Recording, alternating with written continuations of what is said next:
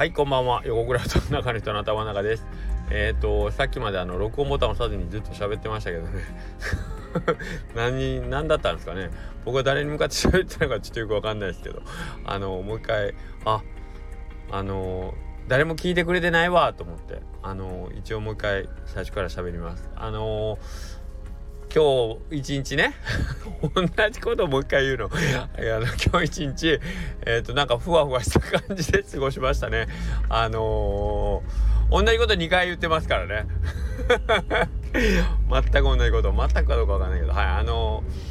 ー、っていうのがまあなんか昨日のことがもうなんかなんていうの？夢なのか現実なのかちょっと分かんないようなえっ、とまあ奇跡のような一日だったのでなんかそれがえー、なんか続いてるような感じがして一回寝たけどあれ？昨日のことってどっちやろみたいな。えっ、となんかそんな雰囲気もあるしなんかやっぱ祭りの後って感じがしてさあのー、ねたくさんの人がバーッと盛り上がった後に急に一斉にさっとこういきなりなぎが訪れるからうんなんかこうあれ？みたいな。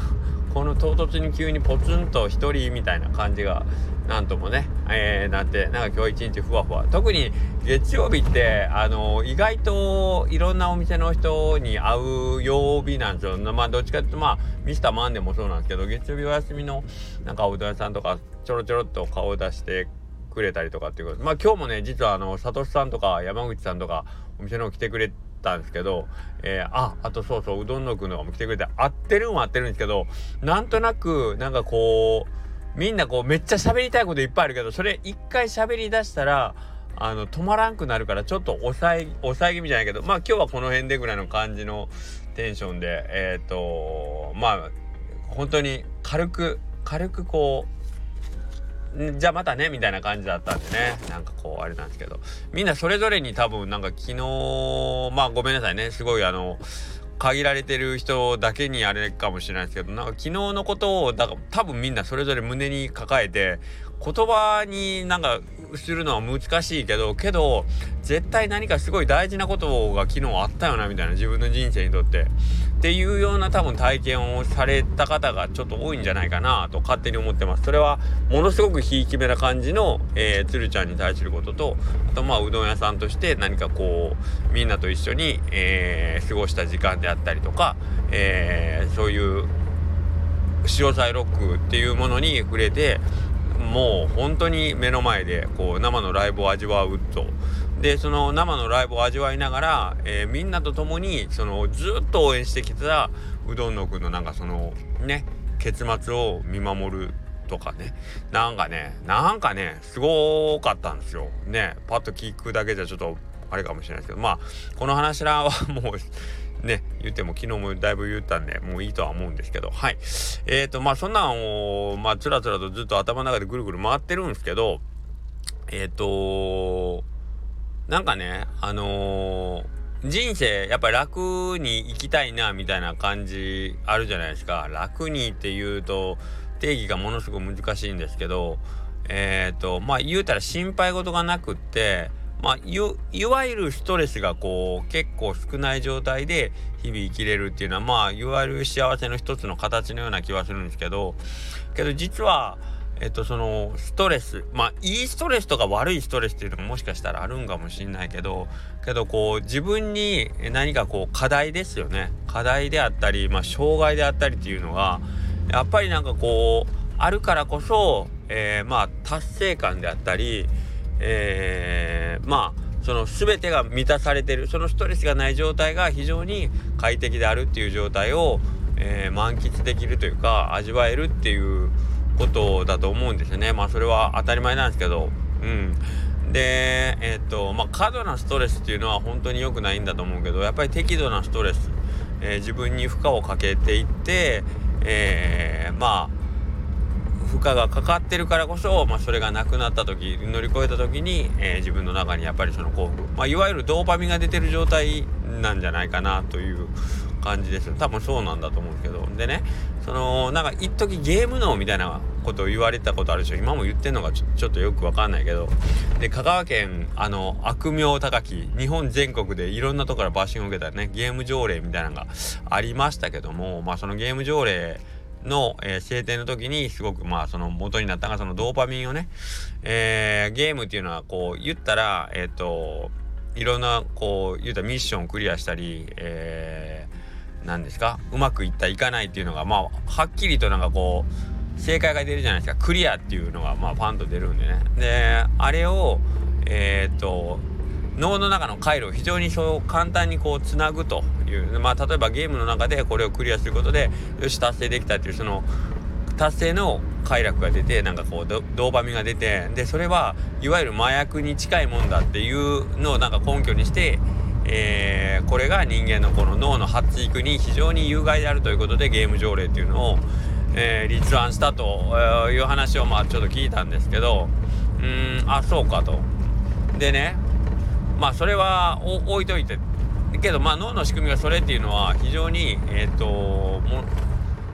多分そう本当のことなんでしょう。本当のことでそれがゲームによって作られるそのドーパミンがイージーなのかどうか。でそれが人間の発育にとってえっ、とまあ有害なのかどうかっていうのは僕は分かりませんけど。けどその困難を乗り越えるっていうことに、えー、関してなんかその昨日のうどんのくんとかおまああと僕ら日々思うんですけどやっぱりその簡単に手に入るものとかえっ、と、まあ、楽に生きるってことにちょっとつながるんですけど、うん、なんかそれってえっ、とやっぱり大きな幸せを得るのにはちょっと不向きなことなんだなと思いますね。でえっ、と簡単に手に入るもんって結局簡単に失われるじゃないですか。よく言う宝くじで1億円当たった人の末路とかね言うんですけどそのえっ、と自分の中にその困難を乗り越えてきたっていうその困難とか障害とかで乗り越えるたびに多分人間としての器とか核とかがやっぱり広がっていったり上がっていったりしてるんだと思うんですよ。でその1億円っていう大金を受け止めてもまあそれを使いこなせるだけの、えー、器を備えた人が、えー、実際のまあ例えばお仕事であったりとかねえーとまあえーまあ、いわゆる自分の労働の対価として、えー、得るとか収入として1億円を多分手にすることができるんだけどそういう、えーと、スキルとか、えーとまあ、そういう乗り越えてきた困難な、えー、困難を克服する力とかがないと1億円を手に入れてもそれをうまく扱えないんですよね。えー、いわゆる自分のえーと、理性で本能を止めることができないとかまあ本当にそういう単純なスキルが身についてないから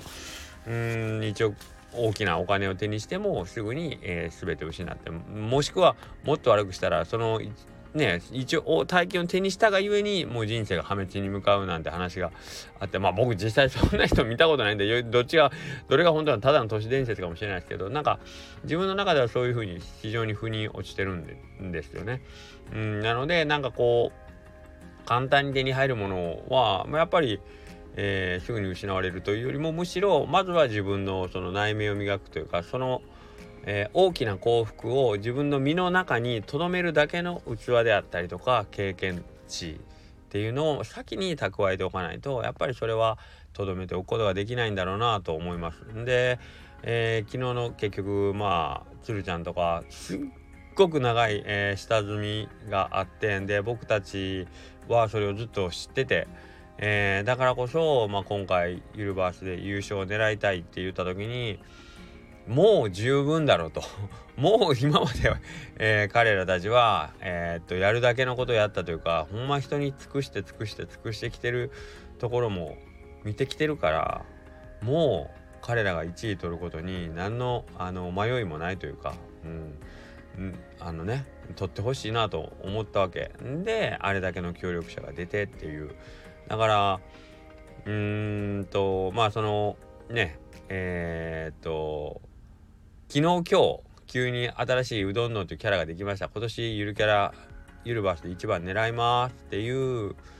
だったらいくら僕らそのうどん屋っていうねコミュニティがあったとしてもで讃岐うどん業界がやっぱうどんを一押しっていうんだったとしても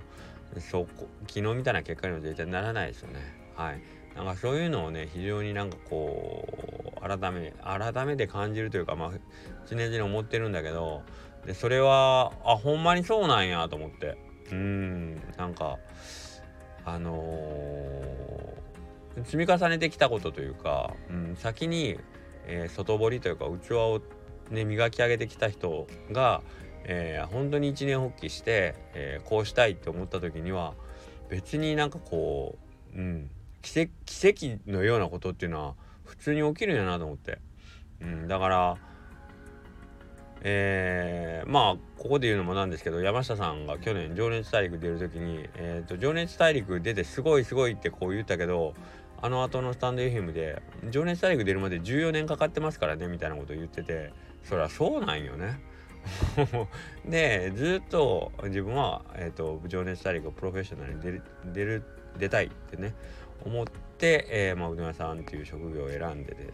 えー、そこからずっと日々研鑽を積んでいってそれでも14年かかったというお話でもうすごくまっとうでラッラッキーでも何でもないというか、まあ、狙って狙って狙ってそこにもう一個一個こうレンガを積み上げていくような途方もない時間と労力をかけてねっていうことをしないとやっぱそういう大きな成果を得ようと思うとねないなという感じがしますね。なんかこう脳の中のその幸福を感じる、えー、器を先に磨き上げないとっていうことですよね。まああのー、簡単に、えー、あの簡単にっていうとこうこ言葉は悪いですけど、うん、けどあの小さな成功で、えー、経験を積んで、えーとまあ、それを積み上げていって最終的に大きな目標に到達するってみんな言いますけどうんやっぱそのプロセスを踏んでいかないとな。何事もなせないよなということをちょっと思思いました。なんか今日はちょっと脳が寝てんのか起きてんのか よくわかんない状態でとりあえず今日は帰って寝たいなというのが正直なところですけども多分そんな人は今日たくさんいるんじゃないですかね。朝淡路島行って潮騒6行ってでそのまま興奮してなんか夜家帰ってなんか寝たんか寝てないか分かんないっていう感じで今日1週間始まった人 一緒にこの1週間乗り切りましょうね。